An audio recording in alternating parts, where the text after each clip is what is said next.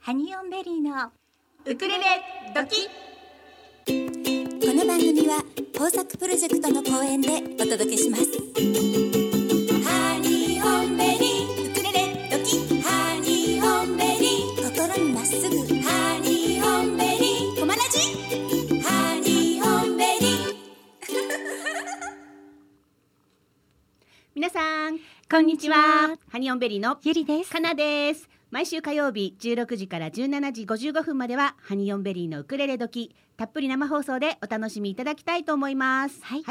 今日は12月29日はい、 2020年も残りわずかとなねりまえしたあと3日ですかねそうですねは今い日はもうお休みに入ってらっしゃる方も多いかもしれないですねはい、なのであのいろんな方が今日は聞いていてくださってるんじゃないかなと思っております そのうでですね、はいではまず最初に番組へのメッセージの送り方をご案内したいと思います、はい、お願いいたします番組へのメッセージはメールでいただく場合には tuesday.com.fm tuesday.com.fm メールタイトルには必ず番組名のウクレレ時と書いてください本文にはラジオネームをお忘れなくお書きください Facebook をされている皆さんはハニーオンベリーの Facebook ページがありますのでそちらの方からメッセンジャーでお送りくださいまたおはがきも募集しておりますはい、おはがきの送り先です。郵便番号を二ゼロ一のゼロゼロ一二、狛江市中泉一丁目二の六。コマラジスイートタイムパラダイスハニーオンベリーのウクレレ時係までよろしくお願いいたします。はい、お待ちしておりますはい今日もですねギフトボックスでゲスト様をお迎えしましてまた後半にもねゲストさんをお迎えしてお届けしたいと思っておりますはい週末は私たちイベントをねね行いました、はい、はいえー秋田さんのえはい、えーそうなんですね一万人突破 記念ライブ ですね。あ、ゆ秋田の YouTube 一面そうですね一、万人突破記念ライブははいい。えーソロアルバムソロアルバムも発売になりまして、えはいーそれのね、えーライブがありましたけれども、はい、はい、そこで私たちもええ実はあの一つそうなん新ですしいよ。曲をごお披露披さ露せしまてした。いただいたんですが、ははいい、えー来年2月、えー、2021年2月14日の日曜日に、えーシングル先行リリース各音楽配信サ,、サイトにて配信予定なんですが「えええー春ようらら」という曲を初めてそうなんで皆す様の 前でご披露してまいりました。ははい、一応先生からはですえね、えお褒めの言葉はいただいたんですけれどい、よも、かった。えまだまだちょっと課題はいっぱいということそうで、ですねはい、あの課題は山盛りですけれども、はい来年早々にレコーディングをして、はい2月の14日に配信予定ですので、はい皆様にぜひね聴いていただきたい素敵な曲なんですよね。そうなんす。ですよ、そうなんですそうなんですなのでねあのちょっと春になる少し前にええ、え皆さんにね先行でリリースさせていただきますので、はい、はい、ぜひお楽しみなさってください。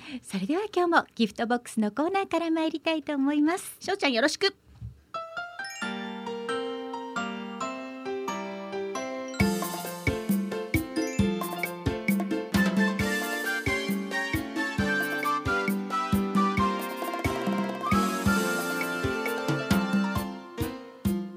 ハニーオンベリーの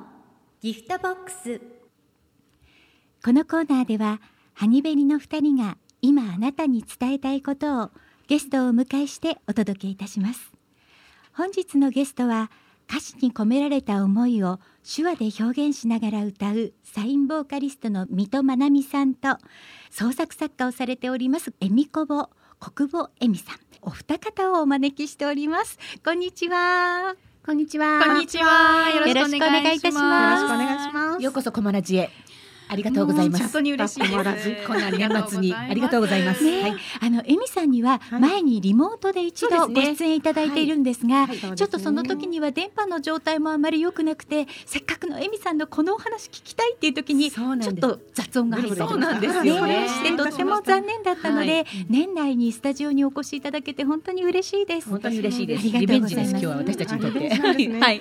そんなこととは知らずに本当にすみませんでし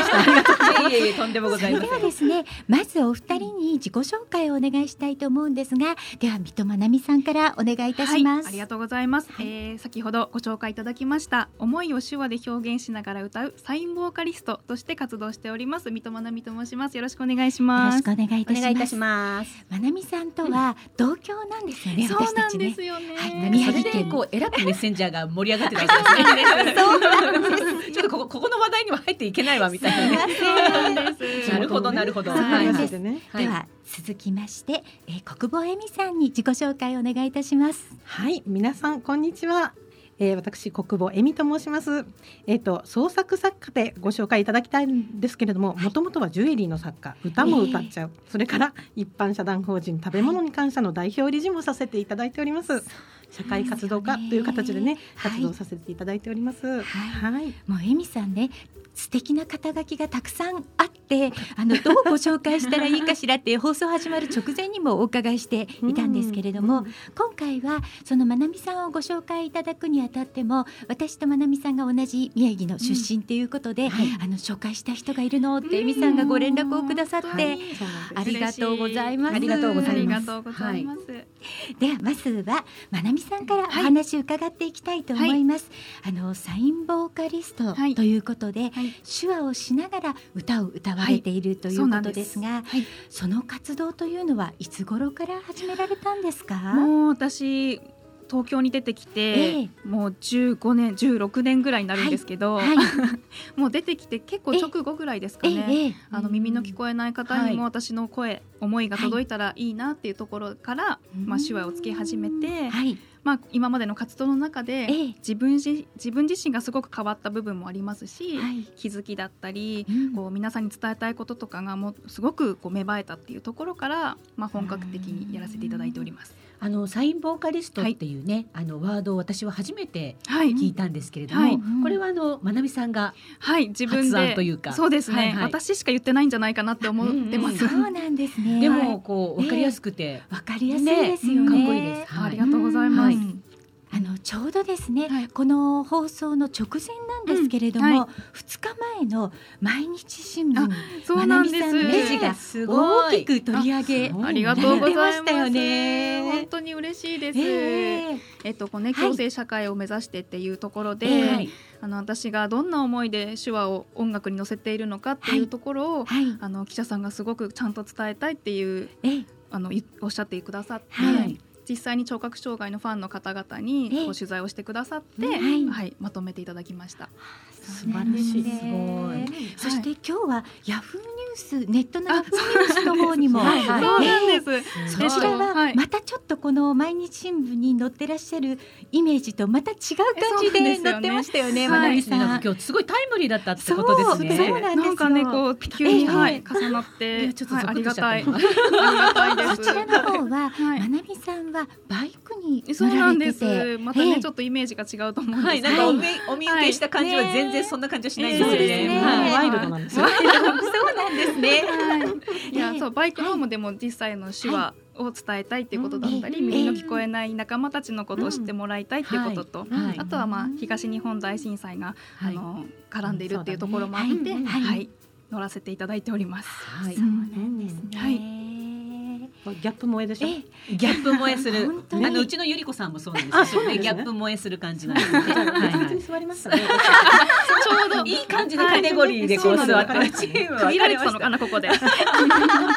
いい感じですね。はい。えまあそのね、うん見た目の感じとまた違う部分も持っていつつ、うんただその歌の世界もそうですけど、はいバイクというその世界の中でも、んはいやっぱり手話を通じて、そうですねより一層コミュニケーションがはい広がっていくわけですよね。そうですね。やっぱり手話でコミュニケーションにすごくいいものなので、やっぱり聞こえる人にこそ知ってもらいたいなって思ってやっています。うん私ね、うんあのまなみさんにこのラジオに来ていただくっていうのは、うんまあもう決まってましたけれども、うんついこの間ちょうど NHK でやってた番組で、まさに本当にそのあの手話と、うんあと手話を使わない普通に喋ってる私たちとか協力してうん謎を解いていくっていう番組だったんですよ。面白ねい。そうなんです、うんうんうんでそれが番組の途中ではやっぱりなかなか意思の疎通ができなくてね、はいはいうん途中はちょっとこうお互いにぶつかっちゃったりとかするんだけど、うんうんでも互いにねその手話の皆さんは手話だけで話していて、んあの逆に私たちはみ見ててもわからない、はいでも私たちが口だけで音だけで喋ってるものを手話の人たちがそれで音がわからないっていう、うん互いに寂しさを感じて、うんでも最終的にはお互いにそれを理解できて、ん最後は見事に謎を解いていくっていううんお話だったんで素す晴。らしいタイムやリっーぱりですね、ね。もそうれも実際皆さん体感しないとわからないことってすごくたくさんあると思うんですよ。うんで手話がわからないと喋れないって皆さん思ってると思うんですね、はいはいだけどやっぱり同じ日本人ですし、えうえんあのジェスチャーとかやっそうぱですよねり何でも伝えようと思えば伝わるもそうのだなとんです思ようのね。で一生懸命あの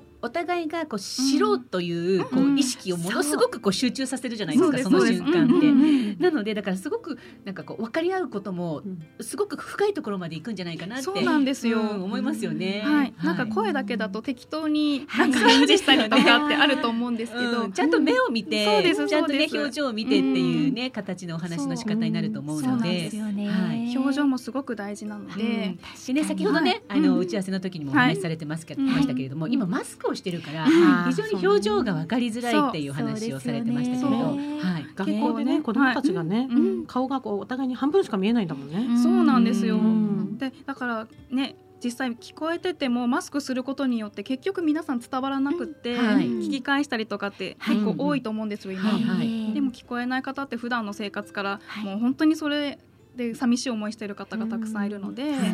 ねはい、そこの理解を広めていけたらなって思います。はいうん今日ですね、うんまなみさん宛てにメッセージが届いていましてあ嬉しいご紹介させていただきたいと思います、はい、ラジオネーム中っちアットマークとわ神様さんからいただきあましりたがとうございます。はいはじめましてサインボーカリスト水戸まなみさんがゲストということでメッセージしました水戸まなみさんご無沙汰しておりますおそらくこの放送をリアルタイムで聞けていると思いますあ手話と音楽の融合まなみさんの活動が世界中のたくさんの人に伝えてほしいです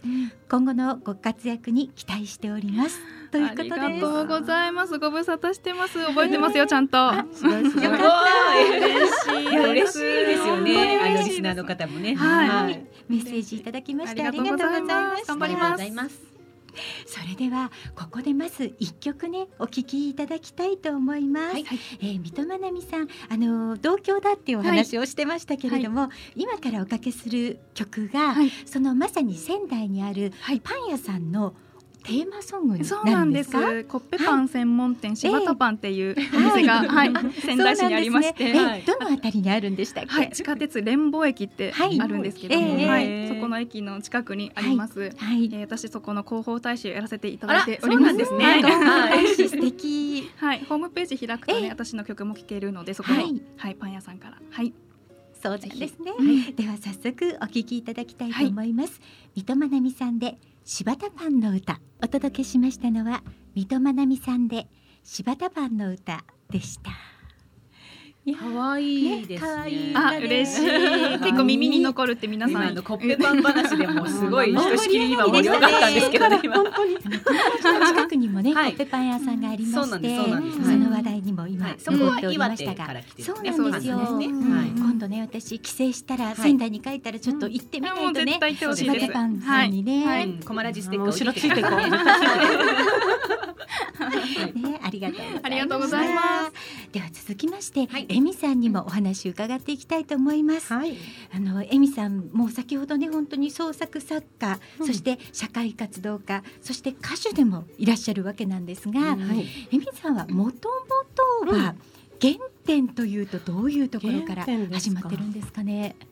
お絵描きですね。しかも自分の家じゃないところで。自分の家じゃなないところであといの自う分のと、家はとっても厳しいお家だったので、はい飛び出してええご近所のお家に行って、ええあの模造紙がこうたくさん貼ってあるお家とかで絵はい描かせてもらってました。えそうなんですか。うんもう三歳ぐらいから脱出してましたので、活動的。あらいないっていう感じですそうかそうそうそう。だから大変ってね。そうだったんですうね。んでも絵を描かれるのが大好きなんですね、えみさん。 そうですうね。ん描いてる時はね、やっぱりね、幸せなんですよ。ううんん。へーで心は子供に戻れるというそういう感覚で書いてます。そうなんですね。あのー今年、うん私もフェイスブックでエミさはいんの活動をよく見させていただいていたんですが、あありがとうございます。壁画を描かれてらっしゃいましたよそうなんね。ですよ。ええ結構書きましたええね今年は。はいい。はい。三箇所書いたかな。でもそ三箇所の一箇所ええ一番大きいのがええ、三和製作所さんといはいう会社さんのビルの一階から五階うん全部えすごい階段部分。階段。はい。へえ今はほぼ一人でですよ。そうそうななんんでですすか。掃除から始まってね。へそえこからスタそーっトして。か、まずは綺麗にしてからでえすはえい、ね。そうです。お話ししながらね、はいあの壁とね。なるほど。そうなんですか。えその1階から5階までは、はい画材としては何で描かれたんですか壁画は。えっ、とですね、ええあのベースはペンキを使うんです。いでもあうのんお子さんとかに、はいもしお子さんが通った時に、はいはいやっぱりそのアレルギーの物質が出ないようにということで、ターナーの、うんあのまあ商品の、はいこう黒板チョーク用のペンキっていうのがあるんですよ。うん、それは結構安全なもので、それをベースに塗って、ええアクリル絵の具はい。を使ってはい上から絵を描いてます。うんうんそうなんですね。半年以上かな、うん、かかりましたね。コロナでお休みもありましたからね。そうなんですうね。んいやでもね壁画を描くって難しいんじゃないかなってもうもともと絵が描けないものとしてはよそうなんで すね。り一層ま感じいるやん ですみんな絵は描けると思いますよ。あのすごくエミさんが描かれてる絵をね拝見してると、うん、なんてあのなんて言ったらいいのかなこうおおおらかさを感じる絵っていうのかしら。あうーん嬉しい。すごくそれを感じててたんですね見ててね地球の絵とかああと、そうですねあの植物の芽吹くはい絵とかを描かれてたんですけど、あ嬉しいよくぞ聞いてくださったうんええゆうさん、はい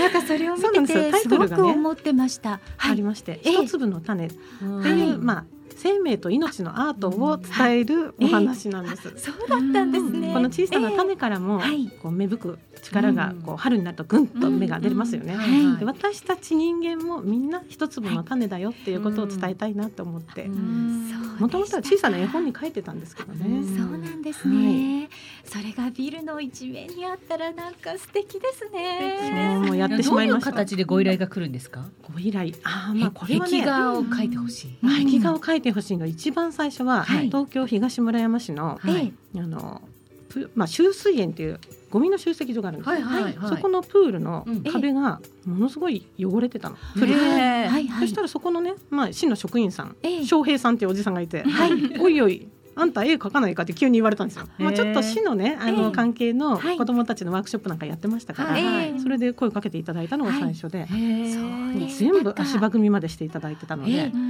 書くぞーっていう感じです。えあのそしたらねやっぱり小さい時に描いた、うんその大きな絵を描いてたっていうことを思い出しましたね。はいうん、いや小さい頃からやっぱりその培っていた模造紙に書いていたのが、今こうやって花開いてるわけですね。ね大きいところに絵を描くって気持ちいいですよ気ね。持ちいいですよ。頭からなんか出てますよ。なんかだそのから書いてる子供の姿頃がさ見たいあのな。壁はさすがにダメだったけどよく、うんあの道路にさ昔は書書いいててまたしじゃないたでねすか彫刻ね彫刻宝石とか彫刻そうがそうそうそうそ描きましたう、ねねそれとっても楽しかったよね、うんなんかね、だかあらと大昔はブロック塀とかにもちょっとかけたりしたからね、うん今はないけどね。そうですねうんうんそっか、うんそんなじゃあ子供の頃の楽しさも思い出しつつ今年はそのお仕事をされてたわけですね。で実はえね、えこの壁画が描いて終わりじゃなくなったんですよ。はいお披露目会しましょうってなって、えはいはい。年明けなんですけえど、えはい2021年のはい1月16日だから結構すぐです1よ。月16あ日すぐですすぐね。で年すね明けすぐです土曜ね。日に、ええあのその三和製作所さんのビル、はい丸一個貸し切りにして、ええはい、お披露目会をやることになりましそうた。なんですね。おそしめてでとなんうごとざこいのま水す。戸まなみさんにはいもはいゲスト出演で歌ってもらおうと思ってますよ。わあい素晴らしいそんな機会をいただけるなんてすごい嬉しいです、うんだってもともとのきっかけそうなはね、んですねうんええあの三和製作所さんのはいはい社内のお祭りに歌で呼ばれたんです私、えー歌いに行ったんですえよみさんが歌いに行かれたんですね。歌いに来ました和太鼓を叩いたり。りね、ええそれえでその時に社長さんとおしゃべりしてたら、はい。この会社のビル暗くて怖いんだよ僕帰る時一人で真っ暗な中帰るんだよって言ったんですよ、はいえ絵描きましょうかみたいなそういう感じのスタート でした。そう今日あの三和製作所さんいっぱい連呼してますけど聞いていただいてますかね社長さそうですね。そうですね。コマラジのスポンサリングぐらいね。あ、違う。ん。ぜひアーカイブも残しますので、ぜぜひひ ね。昨日まで会社でしたけど、今日はお休みだと思 おいます。伝えいただきたい。ぜひお伝えいただあきのたといてとも思ユいニーまクす。な社長さんですので、あのはい。あと、えみさんといえば、はいあの、ちょうどこの狛江とはご縁があって。あそうです狛江ね子。ども食堂の立ち上げに関わられていたんですよそうね。なんですよ当時ね、ええ私自分が子ども食堂そのはいアートの教室にご飯食べてない子がいる中からスタートしたんですけど、ええいろんなところでもっと広がった方がいいと思って、はい講演活動をしてたんです。はいはでい。そこにねうんあの狛江市の方いらっしゃって、ええちょっとでもこれから立ち上げるんです、はい来てくださいますかって言われて、え講演しに来ました、うんうん、そしてねすごくね町の方が皆さん質問してくださったんですよ、ええええうん、子ども食堂って本当に必要なのとかねはいうんどういうふうな形でやったらいいのとか結構皆さん積極的なうんだから狛江市の方ってすごくあったかいなと思ったのを覚えてますそうなんですねはいへえそんなねご縁のある狛江に、うん今日来ていただけて本当に嬉しいですね。嬉しいです。はいまさかしかこんもなエつミながさりん自転車で来られた。そうなんです。あの 私がね、うんえみさんと本当にお会いしたのっていうのは、はい今年たった一度、はたいった一度 あのチ そうャだコったハウスさん、あそうだ私たちのお友達はのいチはいャコちゃんのやっていはいるはい大泉学園にあります、うんうんチャコハウスさんの2周年記念のイベントにお邪魔した時に、はいえみさんとお会いして。そうですえねでその時話していたら、うんあの自転車でねいろうんどこにでも行くのよっていう話をしていて 本当にそそうのなん自です転車の話をしたらうん乗ってる自転車が同じうんブロンプトンという折りたたみのそうなん自です転車自転車で。でね、うんかなり重いんですよね。そうなんです。うんしかそも今の日どこから来たと思います。私も聞いてびっくりでしたえみよさ。んあれ今で日すよはどこから走ってきたんですか。東 村山ですよ。何キロあるかしら。長崎は結タバコですよ。よくご存知で。構距離ありますよね。そうですありまねす。よまあでも私にしてみたら1時間ぐらいは、まあ大したことないかな。でも一時間で来られますか。一時間ちょっとかかります。半ぐらいかかるかでもな一。時間だったら大丈夫ですねね。あのこの自転車乗りのちょっと不思議な感覚。それはランナーにもありますよ。ランナー。そうですよそうなんね。だそうかなちゃんはランナーなんですよ。そうなんですでも私ブロン15キロぐらいだったら走っちゃおうかなみたいな。走れるんだすごいね。私ブロンプトンがいいな。私も自転車がいいです。私も走れないので自転車でね。万が一そのええ震災のはいあのことが起きたうん時再度この自転車なら走れるながきっかけではいすそ。うなんです私うんもブロンプトン買ったの2011年なんです。わうんーそれまでは他の自転車を持ってたんですけど、うんやっぱり実はあの、まあ、震災後になかなか東京から仙台にも行けなくて、うんでそうですよね行っても移動が難しいと思った時に自転車を持っていきたいって思ったんですね、はいそれで思い切って買ったんです、うわ2011ー年にだからそういうつながりに、もあるうの。んそうですねそうなそうなんの。ですよりさんとは不思え議。ーそんなつながりもあって、そ今うです日ねお越しいただいております、はい。ではここでね本当にシンガーでもあるはいエミさんの曲を一曲ご紹介したいと思います、国宝エミさんで食べ物に感謝はいありがとうございました歌っちゃ国宝エミさんで食べ物に感謝お聞きいただきました、すぐ口ずさみますねよね。え、はい。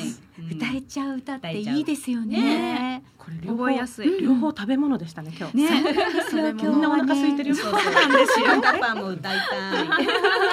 そう歌なっんてですほし い。今日はね、あのエミさんもまなみさんもシンガーのお二人をお迎えしているので、はい。せっかくなのでね、2020年最後の回ということもありまして、そうなんです。ウクレレ時ですからね、今日はウクレレを使って皆さんで歌を歌って嬉しいみようかなと思います。 いつになく緊張する私たち。いや私もします。緊張ってしたことないんだけど。さすがですね、 エミさん。はい。それでは皆様にね、お聞きいただきましょう。うんはい今日初めて会った4人でセッションしてみます。はい。虹をお聞きいただきましょう。カはウントお願いします。い、お願いします。 One, two, three, four.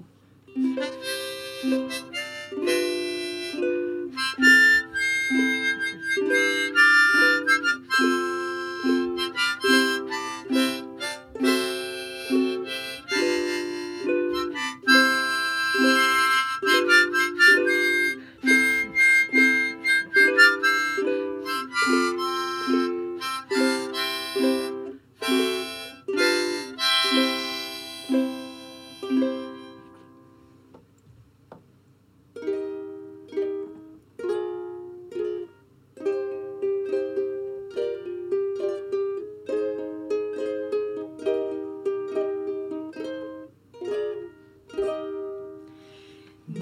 らのシャベルが一日濡れて雨が上がってくしゃみを一つ雲が流れて光が差して見上げてみればラララ虹が虹が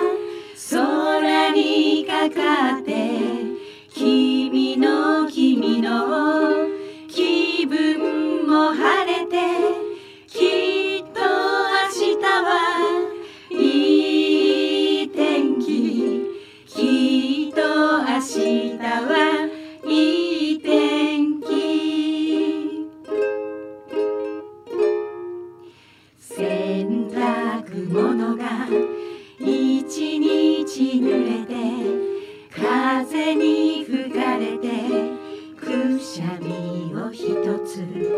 雲が流れて光が差して見上げてみればラララ虹が虹が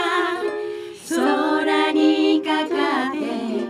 君の君の気分も晴れて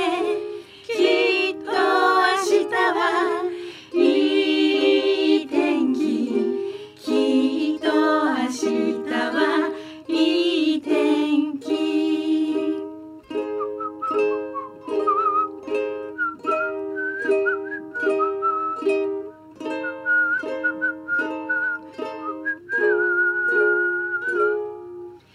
あの子の遠足一日伸びて涙乾いてくしゃみをひとつ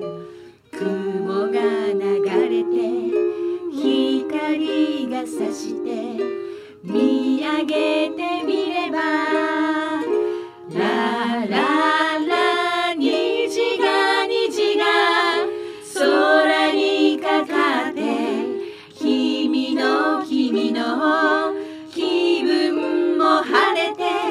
きっと明日はいい天気きっと明日はいい天気きっと明日はいい天気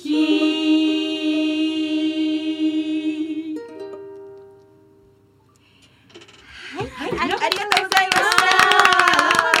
ました。素晴らしい初セッション。みんなで歌うって楽しいですね。楽しいですよね。ありがとうございままたウすクレはレ、ウクレレもすごい綺麗な、ウクレレ素敵でしたね、よかった本当素敵です。そうさっきねちょっと打ち合わせをさせていただいてた時に、まなみさんが昔ギターはちょっと挫折したのでなんておっしゃってたんですけど、そうなんです。ウクレレ はすぐに弾けますので。本当にすぐに弾けます。そうなんです。ウクレレ弾きたいけど、音色が可愛い。うんはいあのどなたでも弾けます。たでも私たちもそんな感じで始めてるので、はい、そうなんですよ。はいなるほど。よかったら来年ウクレレの世界 も。どうぞお越しくださいませはウクレレの世界にそうですね次はウクレレでセッシそうチョャコン。ハスみたいなそうですよ、そうですよ。そうなんです。ねジャクハスさんではウクレレレッスンもされてますからね。うんぜひお近くだったら行っていただけたらうんねうねやっていただきたいと思います。はいあのーお二人でね活動をされることが今年も何回かあったと思うんですが、はいつい最近ねイベントをされてらっしゃいましたよね、みさそうなんです。はい、そのお話あはいお聞かせいただけますか。これねやっぱりねコロナでしょ、はいだからこう、密になるところでできないなって思ったんですよ、うんはいではい大きなイベントも全部ライブ会場ダメでしょ、はい。公演があるじゃんってね、そう。公演ね。はいまず公演で、ええ本当にポッと始めるような、うんあ一応公演協会には登録しますよ、はいはい でうんもそのポッと始めるようなライブに、うんまなみちゃんに来てもらったの。えそうなんですうか。んでええ、ファンの方がもはうい興奮、こんな間近で三つまなみちゃんにそれはそうですよ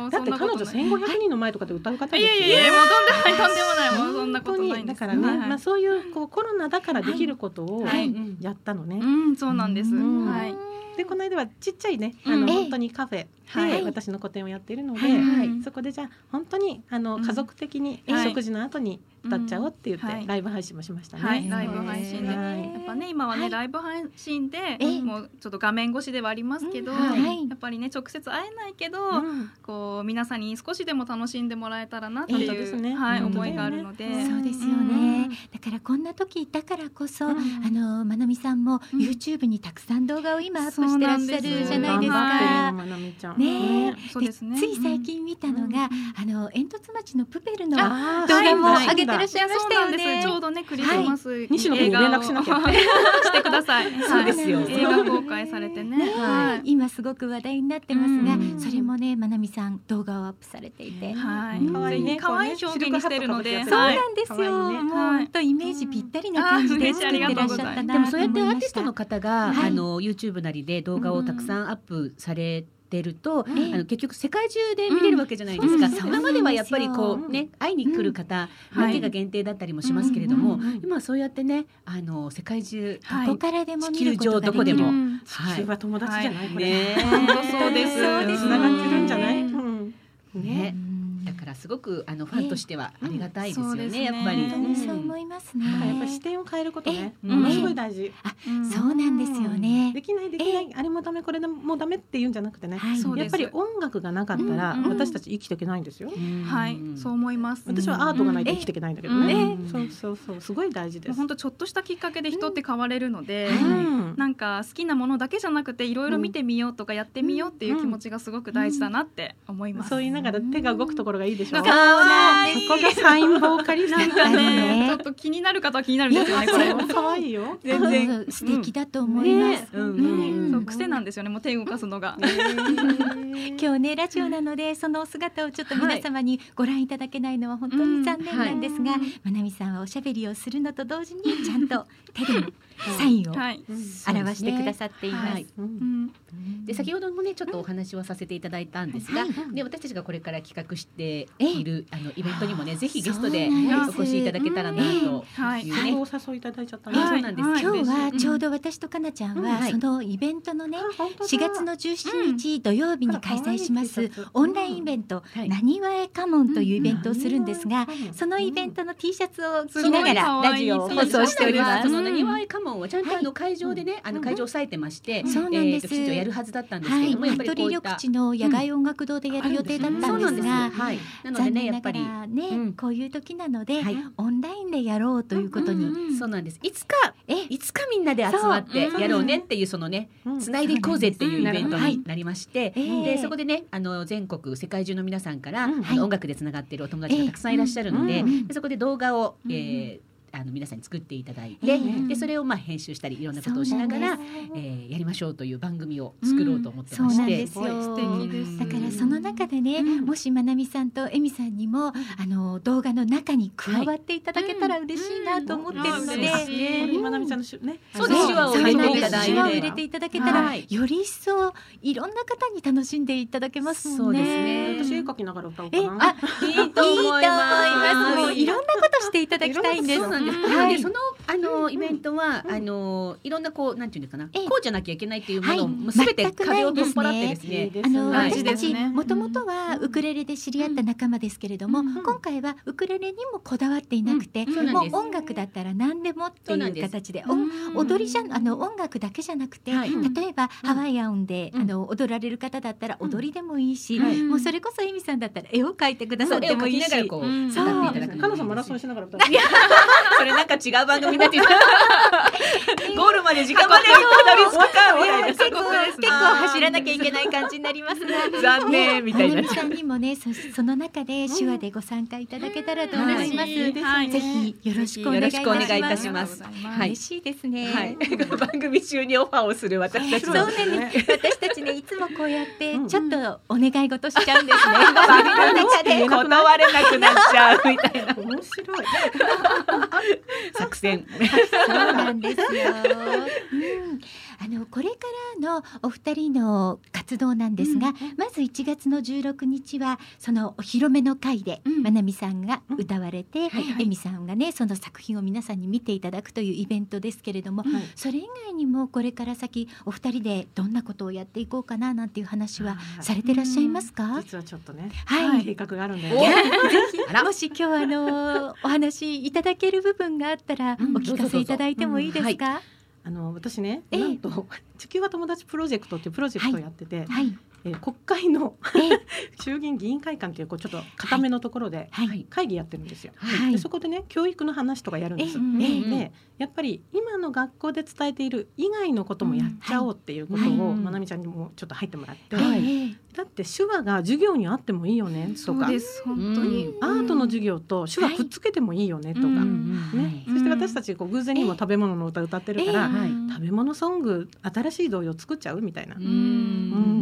んなんか共通するのはやっぱり子どもたちに何かを伝えたいっていうのが、はいそうなの私たちの共通点でそうなもんあるから、はい今こうやってなんか出会えたのかなっていうふうにもまあ思って私るたのちで、が子供みたいなもんだかそうらなんですよ実際自分が子供だからこそ気持ちがねだからまこあそやっぱ51歳ですけどそうやっぱ伝えられることはね、ええ伝えていきたいっていうのもあるので,、でも本当そううんそうですよねやっぱ自分だけではできないことをこうやってね、あの子供たちのことをよく知ってるエミさんだからこそはいいろいろはいお話もアドバイスをいただいたりとかもしてますし、子供はね素直なんですよみんな、うん時代が変わってもみんなキャッチしてくれるから、うん早本い当そうです。本当だっにて私たちかつて子供だったんだもん。そようそうね。そうだから子供の気持ちはよくわかるのよね。そうなんです よ、やっぱね学校では教えてくれないこととか、はいうんうんうんやっぱこう私たち大人がうんやっぱりきちんとした情報とかね、はいなんかこう子供たちに伝えられたら一番そうですよねね。これからを背負う子供たちですから社会ちょっとそう政で治す家っぽくなってき た大丈夫大丈夫大丈夫大丈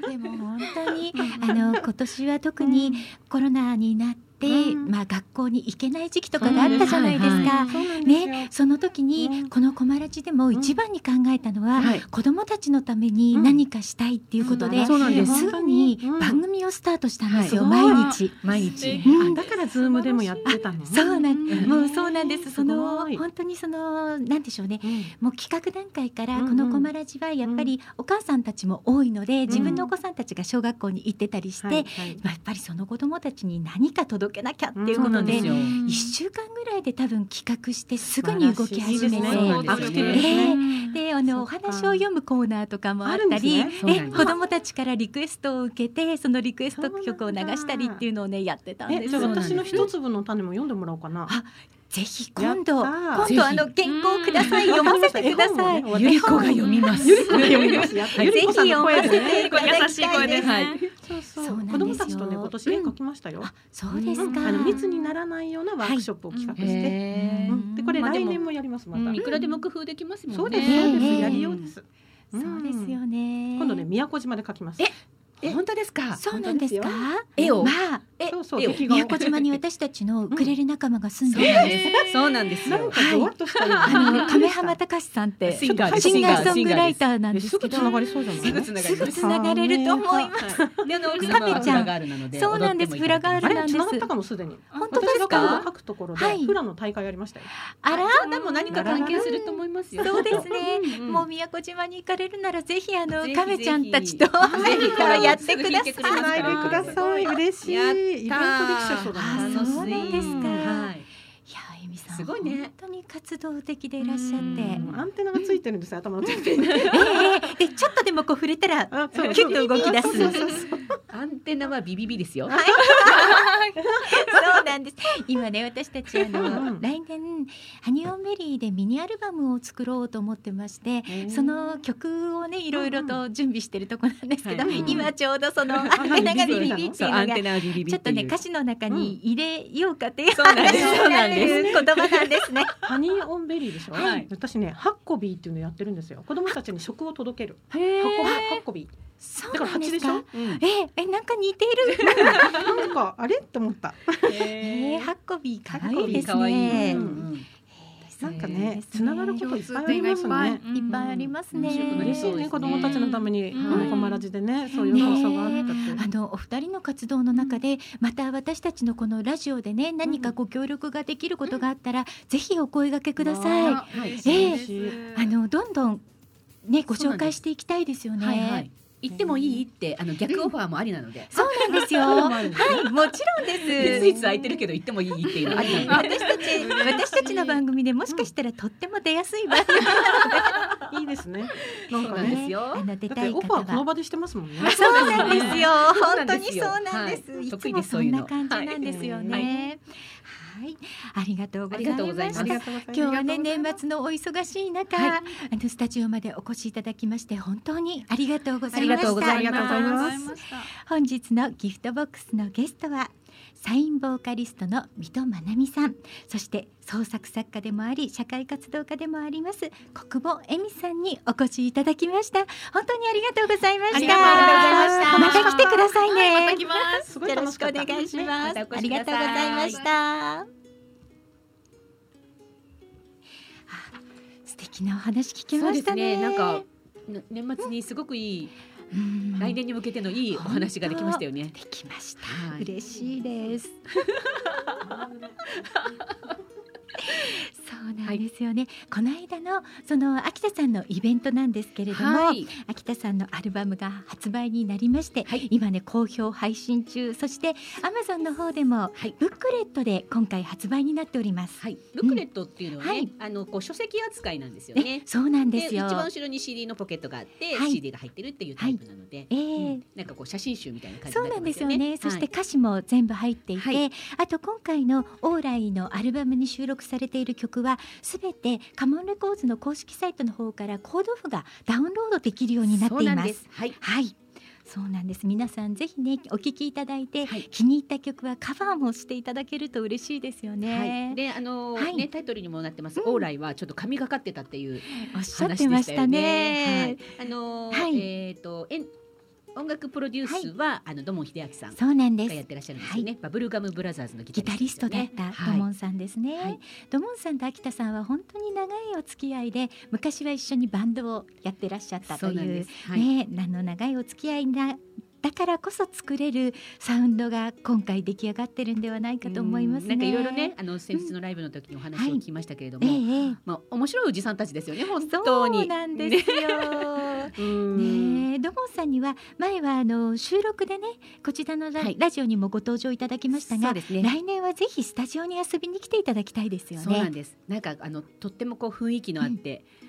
ねギタリストですけれども、え え、まあ実はちょっと違う一面もあったりいしやて、こもううね幼稚園の先生だったりまもする。たね。いろんな面をお持ちでしたよ。はいこの間ちょっとお話ししてたら、はい。意外と僕はね健康オタクなんだよって言って 言ってたちょっとねなナチュラルなお話とかもいろいろと教えていただきまして うんうあんのやっぱギタリストとしては、はい爪をね強くするために、食べ物からちゃんと気をつけてねっていうような話もねおっしゃってましたね。おっしゃってました、はいい、ろいろ教えていただきましたははいい、それではその秋田さんのオーライからタイトル曲でもありますオーライをお聞きくださいハニーオンベリーのウクレレドキ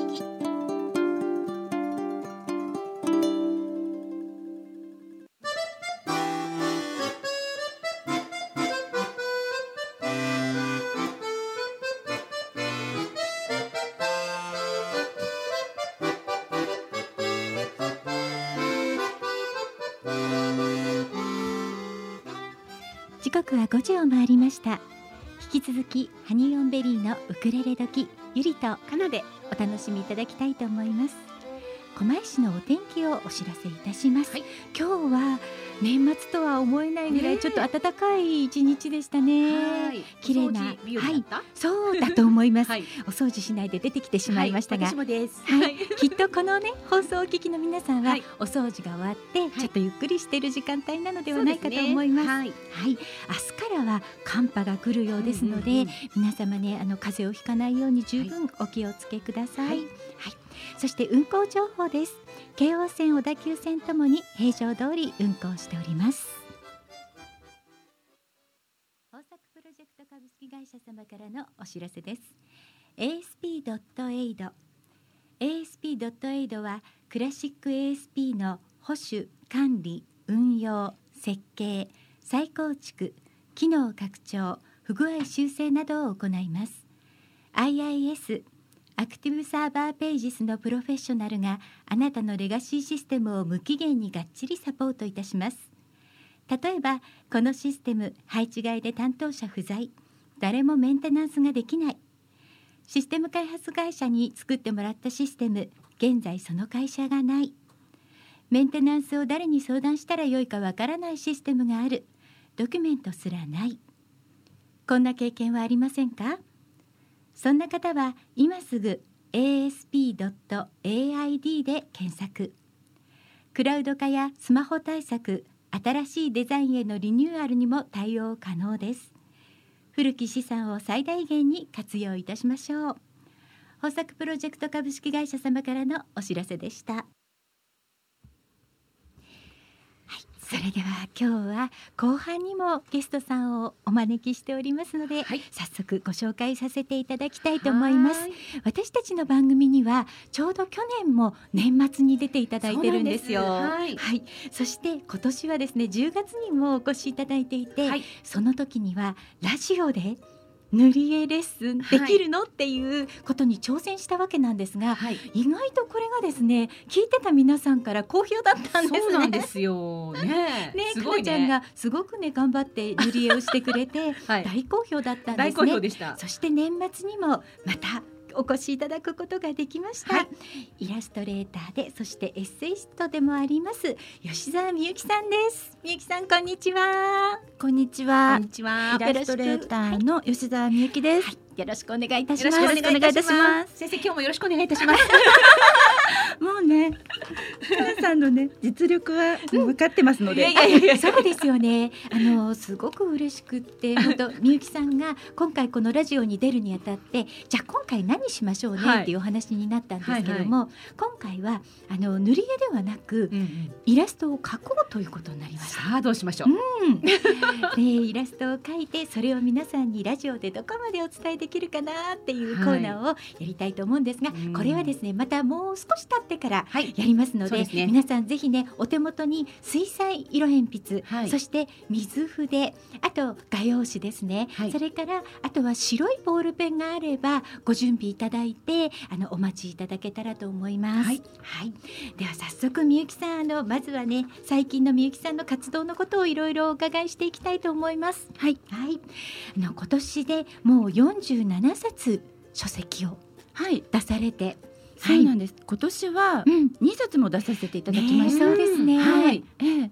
あの気まぐれ猫ちゃんズのシリーズで、はいあの塗り絵レッスンとえいえう一冊と、はいあとポストカードブック、はいあのこちらは前回10月の時に、はいあのかなちゃんさんに、はい かなちゃんさんかなちゃんに色を、まあ塗り絵をやっていただいえそうたです本です。はい、そうなんですよねそしてもう来年にもまたもう一冊決まってらっしゃるということで、はいそうなんですよ。ええあのインスタグラム、はいあの最近ちょっと実はフォロワーさんが1万人になそうっなたんんでですすけけどど、おめでとうございます。そちらでずっとあの、はい絵日記を書いてたんですえね。えはいで絵日記を書いていて、はいそういう絵日記書きたいなってこう結構あのご依頼というかええ要望をいただいていたので、はいなんかそれで講座をしようかなとか、うんいろいろ考えていたんですが、はい本にしようということになって、ええええあの今度出させていただくことになりました。そうなんですね、おめでとうございますそれは絵日記を書きたい人がそれを見るとなんとなく書けるようになる本なんですかそうですね、うん一応あの書き込めるページも作っているので、はいまあ、こ今度はちょっと書籍タイプなんですけども、はいええあのまあ、読んで楽しい見て楽しい、そして実際書いてみて、えでそしてあの自分の画用紙にまた書いて、はいまたカシャって撮って、えインスタアップみたいなね、うわーそこまでいけるような本にしたいなと思ってます。そうなんごでいすねますます楽しくなりましたねね。えはいもっともっとフォロワーさんがきっと増えますねねえそれをすることでね、まあ、楽しみです、そしてその他にもみゆきさんは今年あのー逆にねコロナ禍で、はい例えば外でのレッスンとかはすごく減,、はい減ったんではないかと思うんですがええその分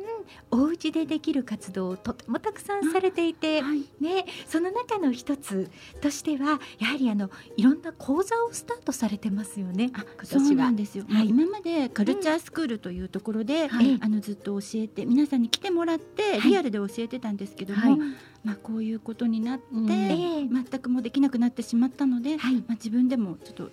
頑張ってええオンライン講座というのえをスタートさせて、はいあの結構皆さんに来ていただくようになりました。そうですよね、あの私もオンラインだからこそ受けることができて、今年はすごく良かったなって思ってるんですけそうどなん参加していただいてありがとうございました。ありがとうございました。はついこの間もね、先週もお話ししたんですけど、はいクリスマスにちょっとカップケーキの絵を教えていただいて、描きました。はい。そうなんです。あのオンラインサロンも作ったんですね。そうなんですよ。黒豆クラブという、大人女子の美術部を昔からちょっと美術部をやりたかったんですけども、美術部ってちょっと検討しますよねなんか、はいそのタイあトのみルゆきさんももともと学生時代には美術部にはいらっしゃらなかったっていうお話あそうなんですかそうなんですよいなかった んですよ。逆に大人の美術部を作り たいって思われたってそうなんですよね。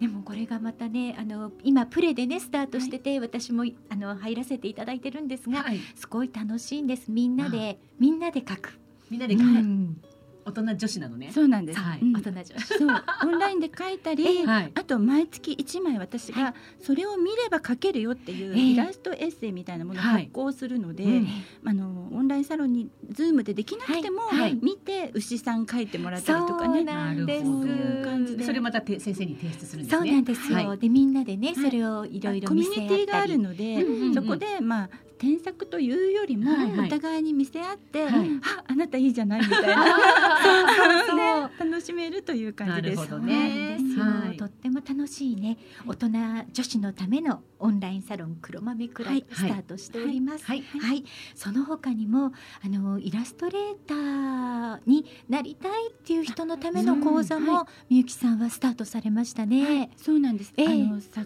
昨年じゃないわ今年今年です 今年なんか遠 いそうですよねですそうなんですよねそうなんかこう相談ある人を、あのコンサルしますよっていうのをはいはいやったら、ええ皆さんイラストレーターになりたいんですけどっていう、うんあの悩みをうん皆さんいただいたので、はいそれえでえイラストレータープロに目指すための講座というのを始めました。はいうんでも実際ねそのイラストレーターである吉澤美由紀さんにいろいろ教えてもらえるんですからそうなねん。です。すごいですよね。すごい講座ですよね。それはでうんね。一番近道。そうあのうん昔自分があったら入りたいなみたいなのをはいやっぱりね。本当ですよねはいはいうんそうなんです本当に多岐にわたってねみゆきさんいろんな活動をされてそして今年はできなかったんですが来年あの個展を開催されますね。はい、あ、はい今年もやったんですよあ。そうだ今年もややったけど表向きはあんまり来てねって言え言いにくかったあそうでだすそうですそうなんだ今年の個展はねそうでしただけど来年もなんですよね。そうですね。来年の個展は1月の26日から2月の22日まで、えーカランダッシュ銀座ブティックの2階で開催されますね。あ、 確かお二人来てくださって、はい、はいあそうです。そうそうですちょっと一緒に歌も歌っちゃったり、あのライブドローイングそうをですされていね。たので、はいそそこで私たちね、はい。ちょっとあのバックグラウンドミュージックになるかなっていう感じで。ちょっとだけね。ウクレレをね、やらせていただきました、え今回はこのカランダッシュ銀座ブティック2階ではいされますけど、はいまたライブドローイングとか考えてらっしゃいます、そこがね残念ながあら、そうですよねできないんですようね。んやっぱ人集まっちゃいますもんうんね。そうですねだから私たちがやっておいてよかったです。ね本当です、うんあの時すごい人だったので、はいやっぱりあれはできませんね、うん今度はうね、んまたいつか、えそうですね。ね、そういうことができるときにはぜはいひお二人にも来ていただいて、えあの歌っていただき、ー色を塗って色々やってはいであのライブドローイングしてみたいと思います。楽しみですね。はいあそれではここでねちょっと一曲曲をかけさせていただきたいと思います。はいあのウクレレカバーズ2020今年カモンレコーズから出しましたウクレレの仲間たちで作った今の自分をキュッと収めたアルバムなんですがその中からの一曲です。ひろゆりで恋のバカンスお届けしましたのはひろゆりで恋のバカンスでした。はい。はいこれはあれですよね。はい。あのウクレレカバーズで、あのはい。ゆりこさんとあ、そうなんです。ひろちゃんの兄弟ユニット私と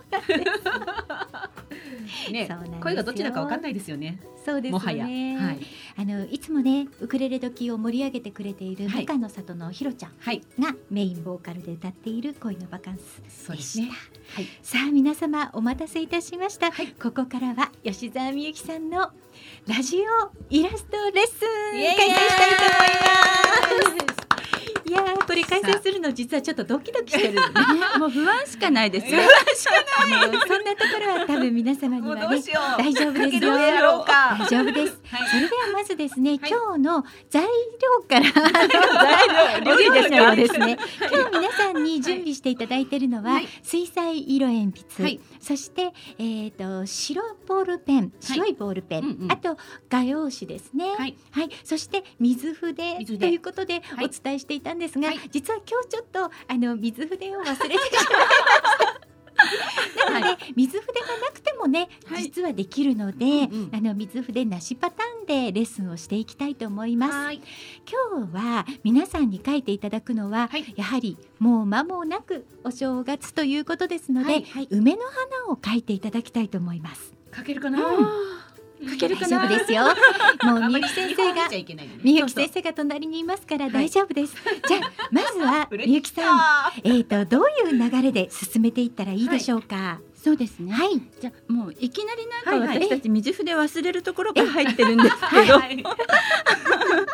まあなくてもあはいるもので皆様も書いていただければなと思っています。はい、はい、はい、でまずはえんええ色鉛筆なんですけども、はい。梅の花今私見本を見れる人もいらっしゃるかもしれそうないでんですね。すがあのブログの方にもアップしてましたし、フェイスブックでも見本の絵を、はい、アップさせていただいておりました。ははい、で全く見ていない方もいらっしゃると思うんです、思いますが、はいあの梅の花をだいたい23色でええあの描いていただきたいなと思いますので、はいはいその梅の花を何色にするかからちょっと考えていただきたいなと思います。ねはいかなちゃんどうですか？はい。えっとえ今ですね、あの、赤系から、えー、ピンク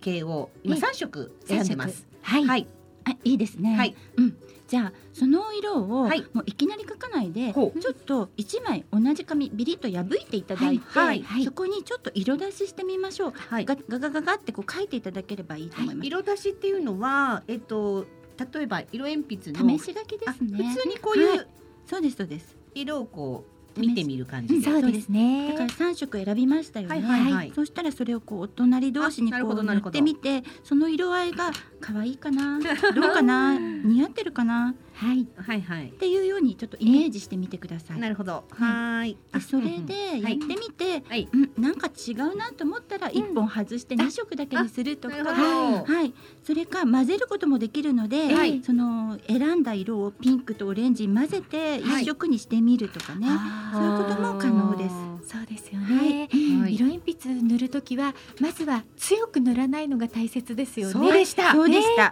はい。そうでした。あのありがと色うをござい重ますねるにあたっても最初に強く塗ってしまうとはい色も重ねられなくなるので、はい薄く塗ってまずは今色出しをしておりますラジオの向こうの皆様も、はいまず気に入った3色ぐらいを選んでいただいて、はい画用紙に薄く塗ってみて色合いが合うかどうか確かめてください。はい今ですね、最初に選んだ三色はい、だったんですけど、ええちょっと色出ししてみまして、はいメンバーチェンジしました。メンバーチェンジしましたか。 メンバーチェンジしました。はいやっぱり色出し大切はいですね。そうですね。ちょっと、うんあの一番濃い赤いタイプがちはい、ょっと違うかなと思ったので、うんえー違うものにしました。わかりました。はい。はい、結構ちょっと似てる感じもするので、はい一色オレンジっぽいのをちょっと入れて塗おーってみてください。なるほど。なる赤、ほどピンク、オレンジ、そのぐらい違う方がうん意外とこうい雰い囲です気かが変わります。あ、わかりましたへ。ーそうすると、うんえっとメンバーチェンジ、メンバーチェンジ二しま度目のメンバーチェンジですメねン。バーチェす。メンバはーいチェンジします。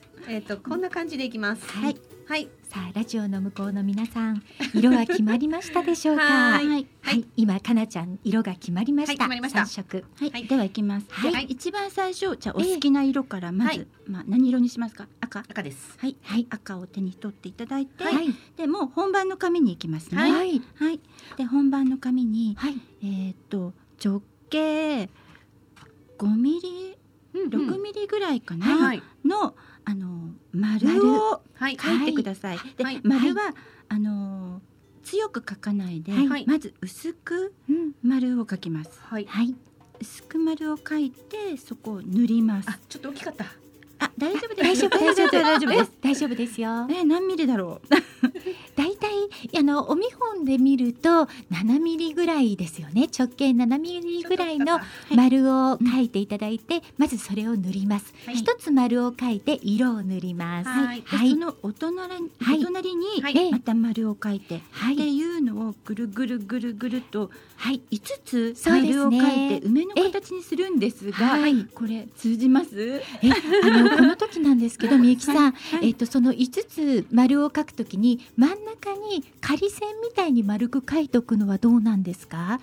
ああ、それっうでて、すねあの薄い色か何かで、は中心点を決めておけば、うんうんうんそこに沿って5つこう丸を並べていくっていうのができますかね。そうですね。うんじゃあそれでいってみましょう。うんはいでその代わりその中心の丸ははいええ強く描かないそよううに、そうそう。薄あくくまでもあなるほど薄く。真ん中はうんはい。直う径ん4ミリ4ぐミらい。リぐらい直径4ミリぐらいの薄い丸をはい、はいこ濃くは描かないでね、はい薄い丸をね、はい描きましょう、ちょっと濃いで すね。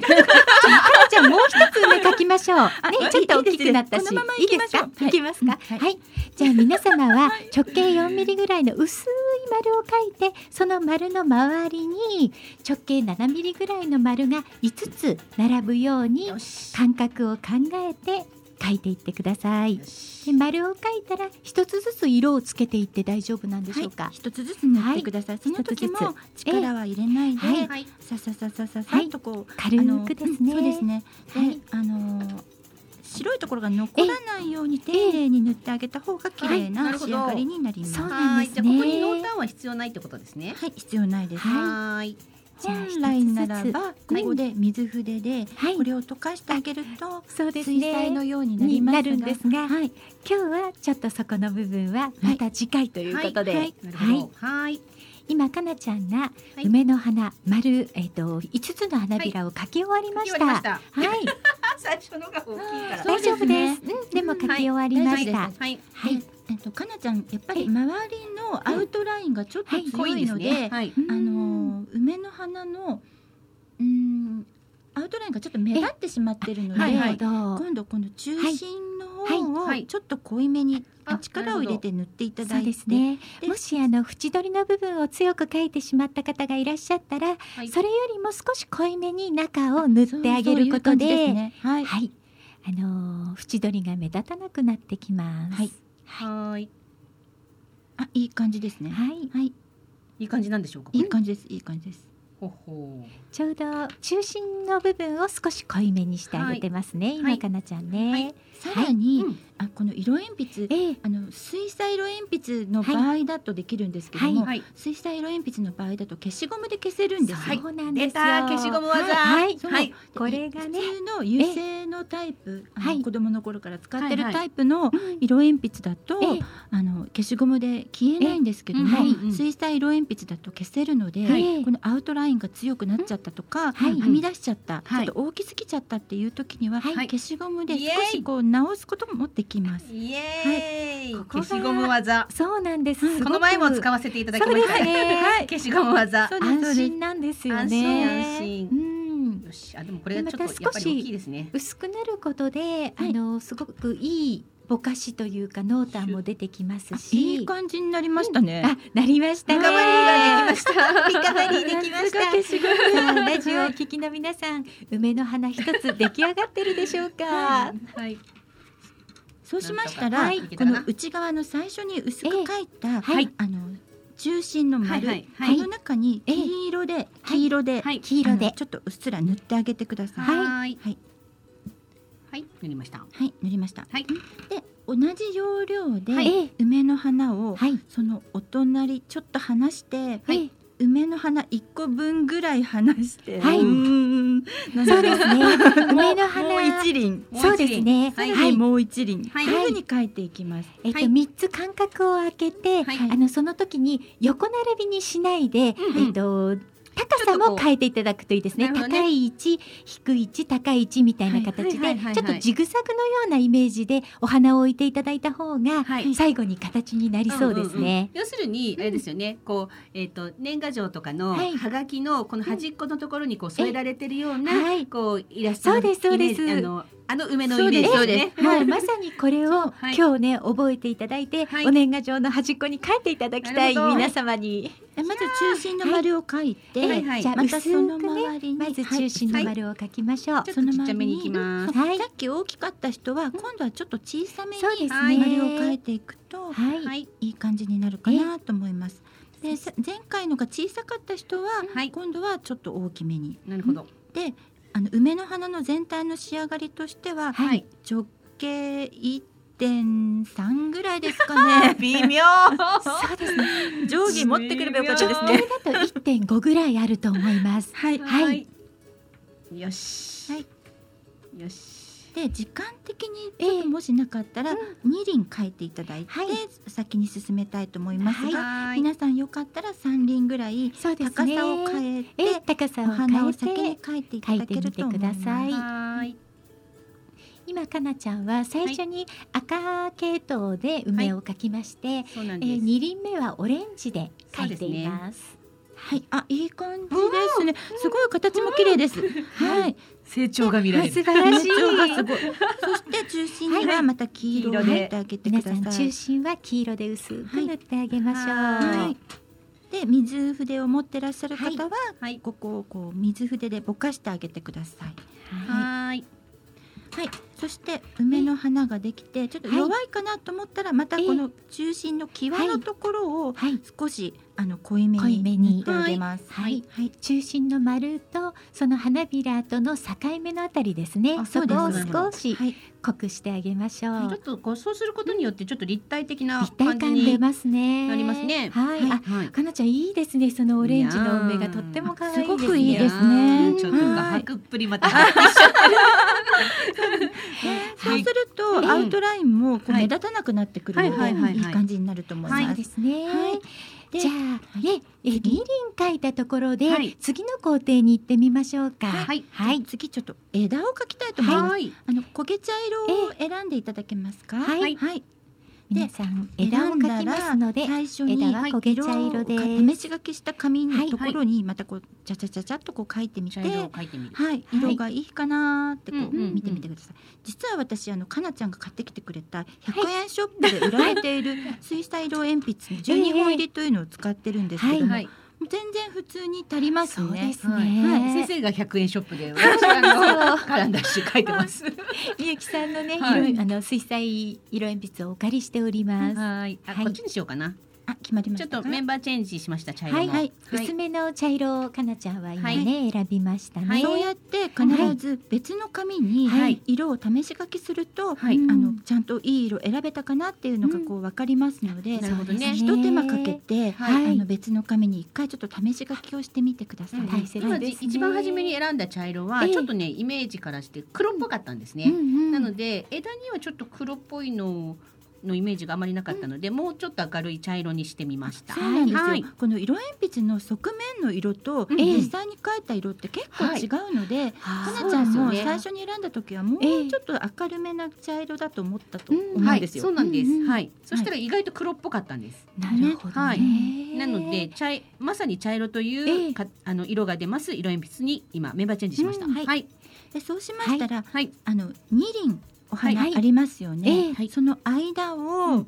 あの細い棒状の難しいそう ですね。枝を描きますそうですね。線を描くように、あのつないでいただきますね。はい。今そのお花の間がまあ皆様それぞれではあると思うんですが、お花にぴったりくっつけるんではなく、はいお花からちょっと離れたとこ離ろれかたとらころでいいんですね。もう一輪のちょっと離れたところまでを、えっと結んでいただいて、はい少し太くしていく感じですよね、はいただの素晴一らしい本線ではなくってはい。はいそこでつないでいただきます。 あの実況ゆりこさんとこさらにあのもうい一本、はいあの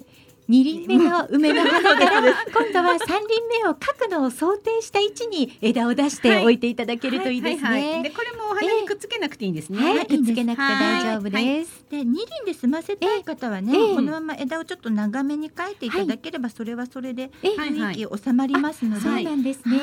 は伸ばしてあげてください。はいでそうしましたら、はいあのー梅の花のお好きな色、さっき選んだ、まあ赤とかね、はいもう一とか色。はい選んだ色であ結局二輪にしちゃったので二色なんですけど、あはいそれではですね、はいここで一曲お届けしている間に、はいかなちゃんにもう一輪書いておいていただきま しょう。なるほど。はい、それではここで一曲お届けしたいと思います。はいウクレレカバーズ2020の中からミオさんで飛行機雲です。お届けしましたのはミオさんで飛行機雲でした。鼻歌歌いながらも書いちゃった。そうです ね。この一曲をお聴きいただいている間に、えーかなちゃんは三つ目の梅の花も書き終えました。書きました。はいすごくいいい感じです。いいですか？ええはい。ではみゆき先生次の工程の説明お願いします。はいじゃあいよいよ次は、はいあの葉っぱはいを描きたいと思いますので、はいまた緑をはい一色選んでみてください。はいえーと試し書きのところで。はい、一番初めに緑選んだのは、はいちょっと渋めのグリーンだったので、はいもう一ランク明るい、えーグリーンにメンバーチェンジしました。はい、はいでそうしましたら、はいあの最初に描いた梅の花の、うんうんえっ、と花びらにくっつけたまま、はいはい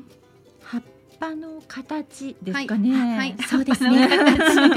ぱのえっと形、それ難しい雫型と言いますか、そう本ですね当に葉っぱの形ですね。はいえっと葉を二枚描いてますね。今回はね、梅の花に対して、えっとその根元はくっつけた状態で二枚描いています。そうです。はいあ、そはいそうなんやでっす。ぱりうん花にくっついてるとこほはどちょっと濃いめに、濃いめに。力を入れてあげる。うーで、んあの力を抜くはいと薄くなります。はい。い。で、アウトラインは強くしないようにしてください。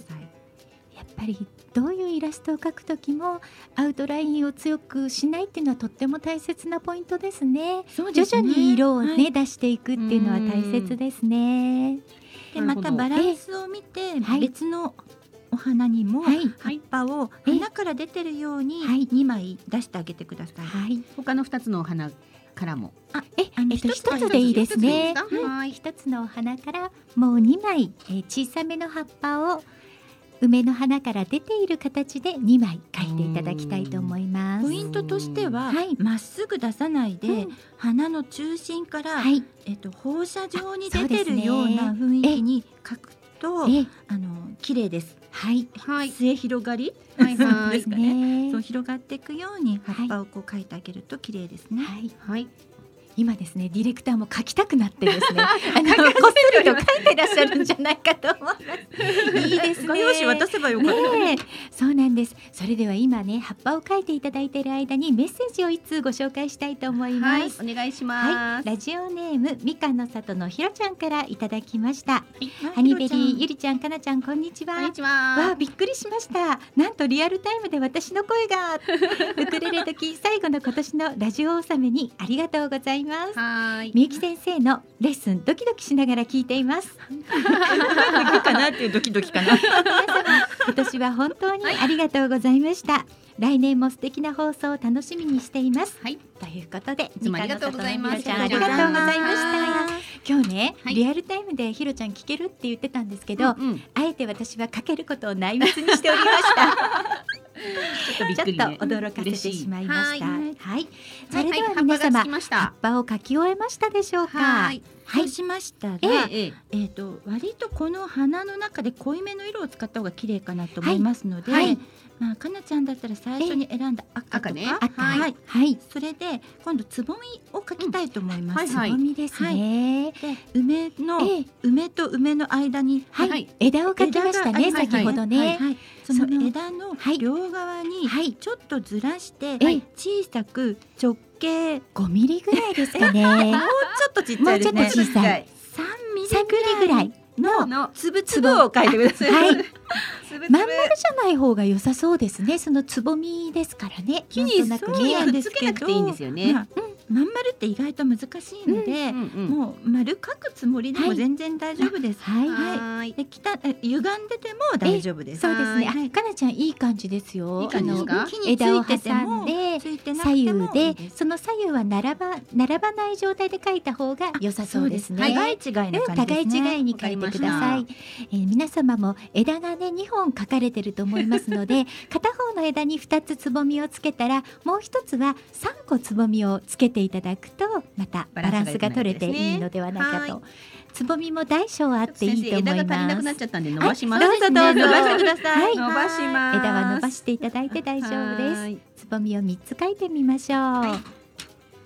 だいいやぶー出来上がってきてますでしょうか、皆様。いい感じになってきましたよ。うんかなちゃんとってもいい感じに出来上がってますいいね。感じですね。はい、はい、つぼみかけました。はい、そうしましたら、はえっい、とここに白いボールペンで、はい、あの花の中にこうはい、中心の、ええはいこの黄色の周り、はい、点点点をこう入れたいん点々で点すそうですねね。白塗。り最初にしに。たいんですそよう、ね。最初に書きました花びらの丸がありますね。はいその丸五つ花びらがあると思うんですが、はいはいその中心に近いところに白ボールペンで小さな丸を書きますねさっ。き真ん中の黄色を塗ったところですね。黄色の黄色ののところの周り近でいす。周りです。花の周りです花びらの上ですはね。い、承知いたし花まびしたらあの一回え色出ししましそょううでか。すね。皆さはんい塗る前には一度色出しをお願いします。で白白のいボールペンです。白いボールペン初めて使いました先生。で力を入れないで、はいボールペンなんかボールじゃないですか、うんうんうんなので縦目にしくるくるくるててえ力を抜いてはははくるくるってこう書くと綺麗に割と色が出まなするほど。ここの白いボールペンは、はい実は100円ショップで購入できるんですよね。今ね。そうなんですキャンドゥで私は見かけました、私もセリアで見かけました。 なので、皆様お近くの100円ショップでもお求めいただけます。今かなちゃんは白いボールペンで花びらの中心に中心の近いところに丸を入れています。あんまり書けな光いでがすね入る感じですそかうね。書きにくいんですよ、うんでもし書きにくかったらちょっとこっちでやってはいみますかね、ラジオをお聞きの皆様も白いボールペンはいお持ちでしたら小さな丸を入れてみてください。でこのハニオンベリーのフェイスブックページもしくはブログの方にはお見本のイラストが載っていますのでそちらも見ながら書いていただけるとイメージしていただきやすいと思います。難しい白のボールペン。これがうん本当はもうちょっと水筆でしっかり書いてあるともうちょっと綺麗に出るんですけども、あええ今日今回はね色々見てちょっとカサカサしてるので、はいあまりぬ濡れてないかもしれないので、うんそしたらそのままにしておいて、またはペンタイプの修正液、はい白いのでそええれでそれでちょんちょんっもて割とちょんちょんって出ますので、なるほどそういうのでもこうちょっええとつぶつぶな雰囲気が出ます。はい、で華やかにしたい時にははい、金とか銀とかもあるんですよ。んそういうのでなんかあのつぶつぶを描くともうちょっとお正月の華やかさも出ますのなで、るそほうどねいうものもぜひ試してみてくださ。はいい、はい。いろいろと方法がありあ、ます先生ね。いいですよ。こんなもんで。使い終わった時にははいちょっとティッシュとかでね先を拭いておくとい次固まらないで混ざらないですねいいと思いそうま。ですすね、はいどうしても特殊な色のインクは固まりやすいですもんね。で仕上げになりますがはい。せっかくもうすごくいい感じで描けてるのではいええ最後にはい、こうハンコをそうですねハンコをいただきたいんですけど皆さんやっぱり持ってきましたか？あ、かなちゃんのはい、楽観は今日は持ってきていないですよね。はい。そうなんですか？持ってきていないです。では、はいなくても、はいあるような感じで色鉛筆で描いてみたいと思います。はい。はい。でこれはまず、まあ、か朱ですかね肉みたいな色がいいんですね。はいはいはい。あ、手肉みたいな色。あ、じゃあこれでいいですね。でそれで、はえっと絵の右端ぐらいとかですかね。はいねそこにあのちっちゃい四角はい。えっとこれは一辺、はい一弁辺五ミリぐらい。一センチぐらい一でしょうかちょっと大ね。きいかな。そうですか。五六ミリでえ5、6ミ リで、はい、四角小をまさずめ描くですね。四角をまず描くはい四角をまず描きます。歪んでても大丈夫です。はいはい。でい一気に描かなくてもちょっとずつちょっとずつこあの小さい線でちょんちょんちょんちょんって四角を描いていただければと思います。で四角を描いたら、はいその中にはい。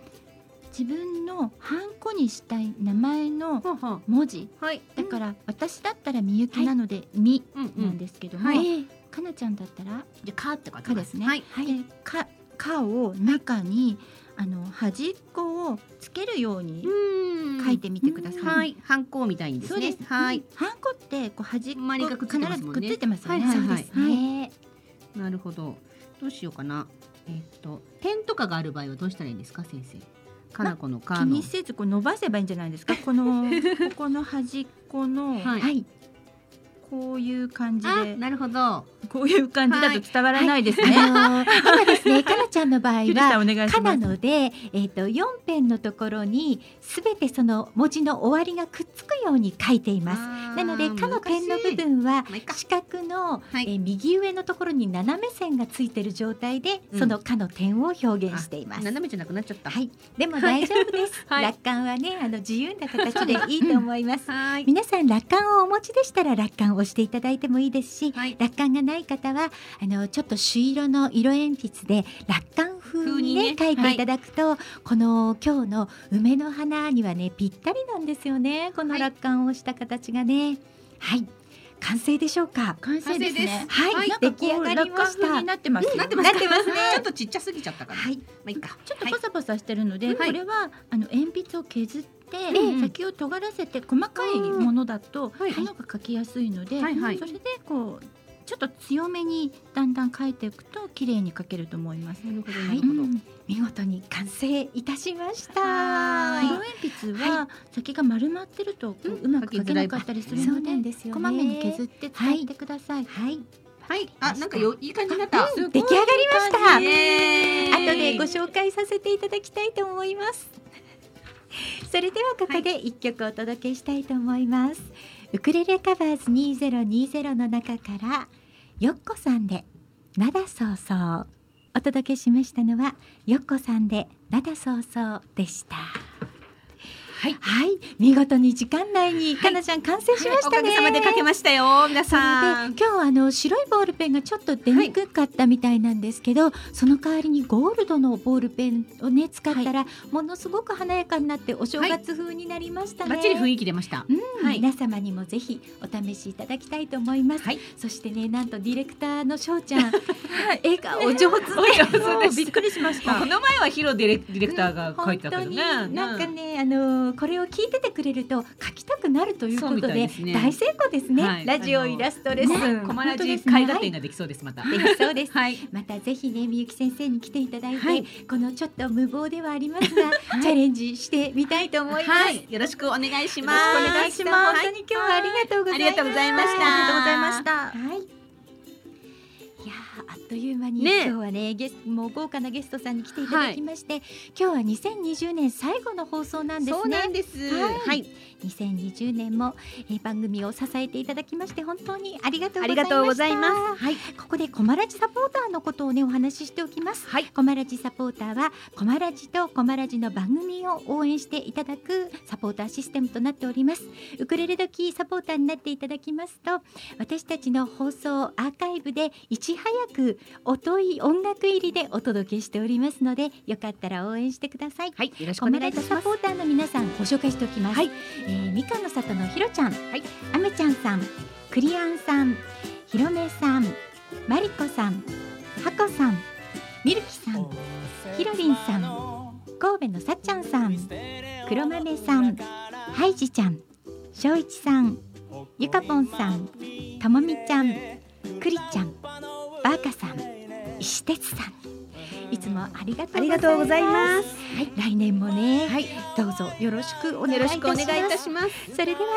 デイジー・ドブイクさんの「レレハッピーデー」に乗せまして今週お誕生日の皆様にお祝いをお届けしたいと思います、今日12月の29日しまちゃんお誕生日おめでとうございますおめでとうございます。きねよさんお誕生日おめでとうごおざめいでとまうすございます。 12月30日中名美恵さんお誕生日おめおめででととううごござざいいまますす後藤晴美さんお誕生日おめでとうおござめでとうございいますます。 12月31日杉山さんお誕生日おめでとおうごめざでとうございいますます。 1月1日おまるちゃんあ、まるちゃん。お誕生日おおめでめでとうとごうござざいいまますす。一日なんだね。そうなんです。 1月2日英二さんお誕生日おめでとおうごめでとうござざいいまます。すひなえあつこさんお誕生日おめでとうおござめでいとうごまざすいます。 1月の4日しわさんお誕生日おめでとうございますおめでとうございます。今週もたくさんの皆さんにお祝いお届けいたしました、来週はですね、はいはい新年第1回目のゲストさんは、この「レレハッピーデー」のデイジー信行さんをお迎えいたし今年のお正月もお越しいただいて、ます。そうなん来です年も、えはいー第1回目にええ信行さんそうなんです嬉しすぎ嬉しいますですね、はいそして私たちの番組に講演してくださっています豊作プロジェクト株式会社 CEO の秋田隆樹さんもお迎えして、はい豪華に年そう始ですね新春第1回目をお届けしたいとえー思とってオおーりラます、イのいろいろも聞かないとはね、い、そうですよね、、はいろいろ教えていただきましょうねはいはいいやーで来年、えー、と1月も全部ゲストさんが私たちのホームページに書いてありますけれそうどもなんです豪よ華ですねそうなんです、はい1月はあの月曜日のメグッドアイランドのあメグさんにそうなんも来ですはていいただきますし、うんうんあとですね、えっと本当にウクレレ界、ウクレレ芸能界の方たち目白押しという目白押形しでですはいえお越しいただく予定です。はいあのぜひ皆様ね、ゲストの皆様へのメッセージお送りいただきたいと思います。 1月26日は二郎先生も来るんですそようねなんですか。ジローの日第二ジローさん弾にも来ていただきます。はーいねえ、あのジローさんスペシャルなのでたくさんメッセージ送っていただきそうたないんでですすよね。 2時間たっぷり二郎さんですからね、ゲストはい。そうなんですはい。皆様ではメッセージの送り先最後にご案内しておきましょう。すチューズデーアットマークコマエドット FM チューズデーアットマークコマエドット FM 番組名のウクレレ時をタイトルに必ず入れてお送りください Facebook をされている方はメッセンジャーでお送りいただいても大丈夫ですはい。この放送は豊作プロジェクトの公演でハニーオンベリーのゆりとかなときがお届けいたしました、ハニーオンベリーのウクレレ時は毎週火曜日16時から17時55分までの生放送です番組へのメッセージリクエストお待ちしておりますはい2021年、来年もウクレレ時でドキドキさせちゃいますありがとうございまゆしきたさんありがとうございまありしたがとうございます